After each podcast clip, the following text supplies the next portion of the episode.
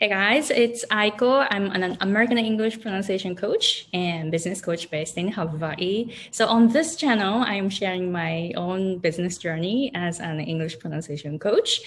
And today I have a guest and we're going to have a coaching session. So today's guest is Kiri. So Kiri, would you please introduce yourself? Um, hi, my name is Kiri Pua'oi. I'm from Hawaii. I am a mother of two amazing kids, and I am a mindset and soul alignment coach for women with social anxiety. And I'm super, super excited to be here with you, Aiko. So thank you for having me. Yeah, thank you, Kiri. Okay, so we're gonna have a coaching session, and then I want to give you like at the end of the session, I want to um, give you like a really clear steps for you to move on. So so you are just starting your own business right? So would you please tell me what kind of um, social media you have? Um, i have instagram and facebook but instagram is really my primary place that i post about business stuff. Um, i mean my my instagram does flow to my Facebook, but yeah, I'm not really active there. It's Instagram that I use. All right. Um, would you please tell me a little bit about your niche? Like, you know, with, you know, just niche that, like, as much as you know at this moment. Okay. So, um, yeah, that, that is what something that I'm kind of working on. I I think I probably need to refine it a little bit. It is helping women with dreams who also have social anxiety. And I didn't really know how to say it. So I feel like I want to help women to overcome their social anxiety. The reason the dreams piece added in there is because that's my thing that I'm I'm I just love, I'm passionate about is like going after that dream that you want in your life, whatever that is for you. And so I didn't I don't know, it just felt important to me to incorporate that somehow and I just I don't want to focus solely on social anxiety all the time if that like does that make sense? But i don't know if that's becoming too convoluted and like it needs to be more refined like i said.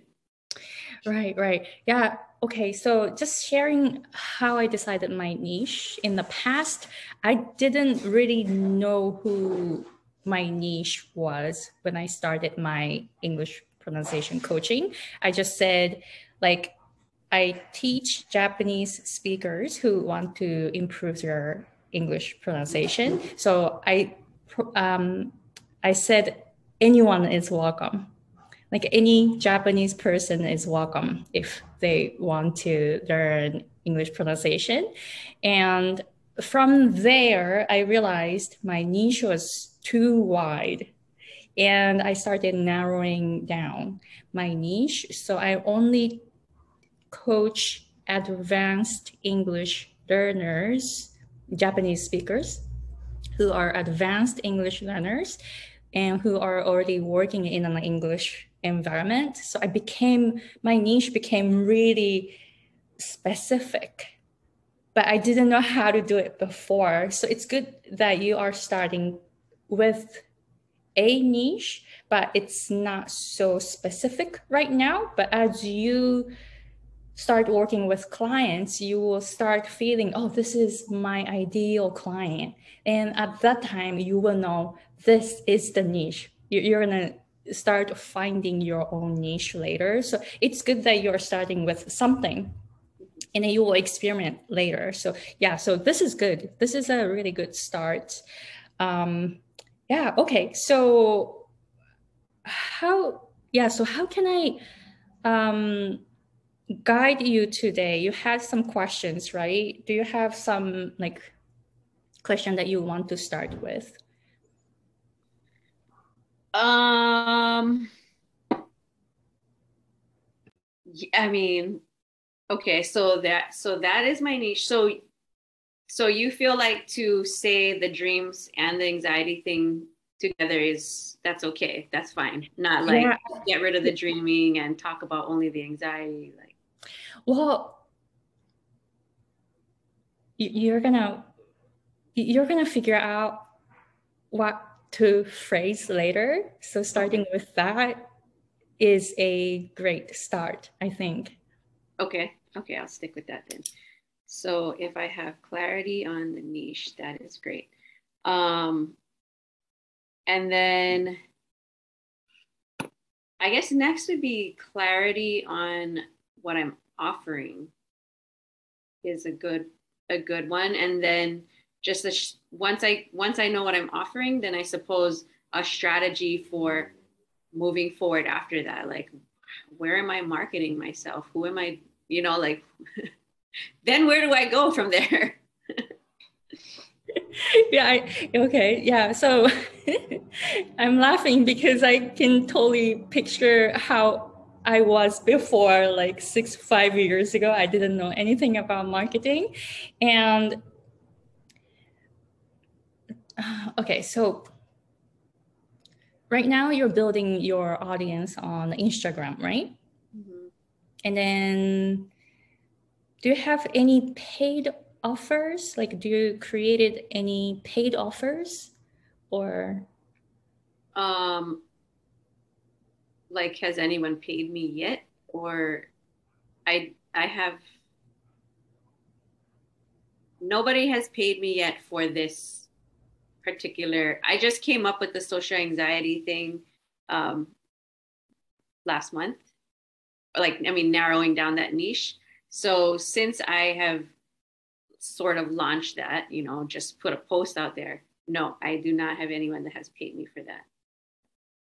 Okay, so let's start from there. So, um, so you were talking about offering. So you were, you, so you're offering one-on-one coaching. Yeah. Okay, so can I ask you, like, like how much it is did you post your price or did you already decide your price the the price for that um, package um i okay i did so i didn't post the price and what i have come up with it's not like fully mapped out or anything but basically it's a $6000 package for a year of coaching um so that's for a one to one. Now, some things have happened since that time of me coming up with this that I I really really love the idea of being able to do a membership or like group group coaching. Um, and I'm a little bit torn as far as where to invest my time and just so I, I feel like to take on group coaching would be it feels like too big, like too much, that I need more experience to get there. However, I know of stories that people they go right into group coaching. They don't do one-on-one. Um, if I could go straight to group, that is what I would like to do because I feel like when it comes to having social anxiety, a group setting would be just, you know, that I feel like that would be the most powerful tool. Um, but yeah, I have this feeling that one to one, so that I can really work with people and learn through that time with them what a what people might need, so that I could facilitate a group. Um, so I don't have any clue what I would do membership wise.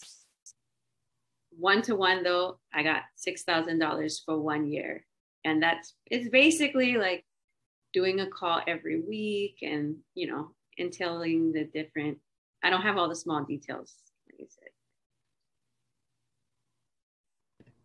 Okay, that sounds good. You have some ideas already. So, how I started my coaching business is I started with 101 and it was like indefinite coaching.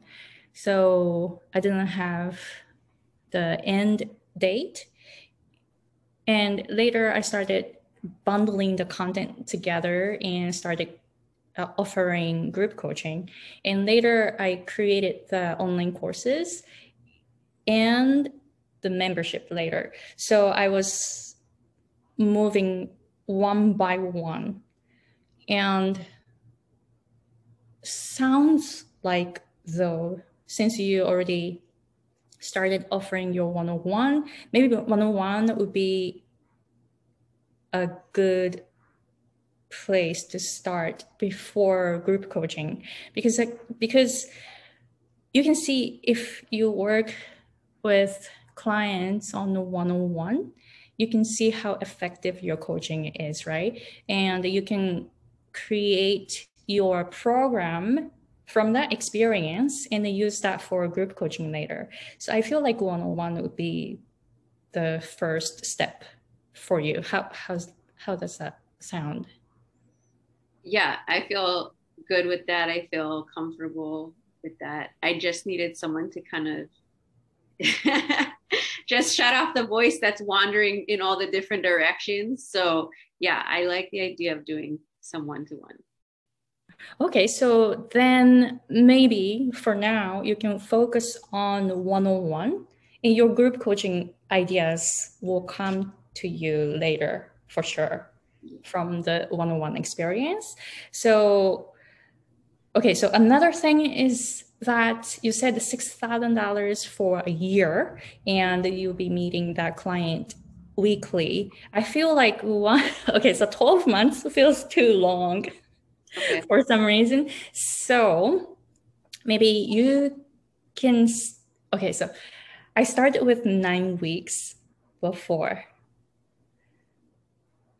because I didn't want to make my program too long from the beginning. So from nine weeks and now it's 12 weeks.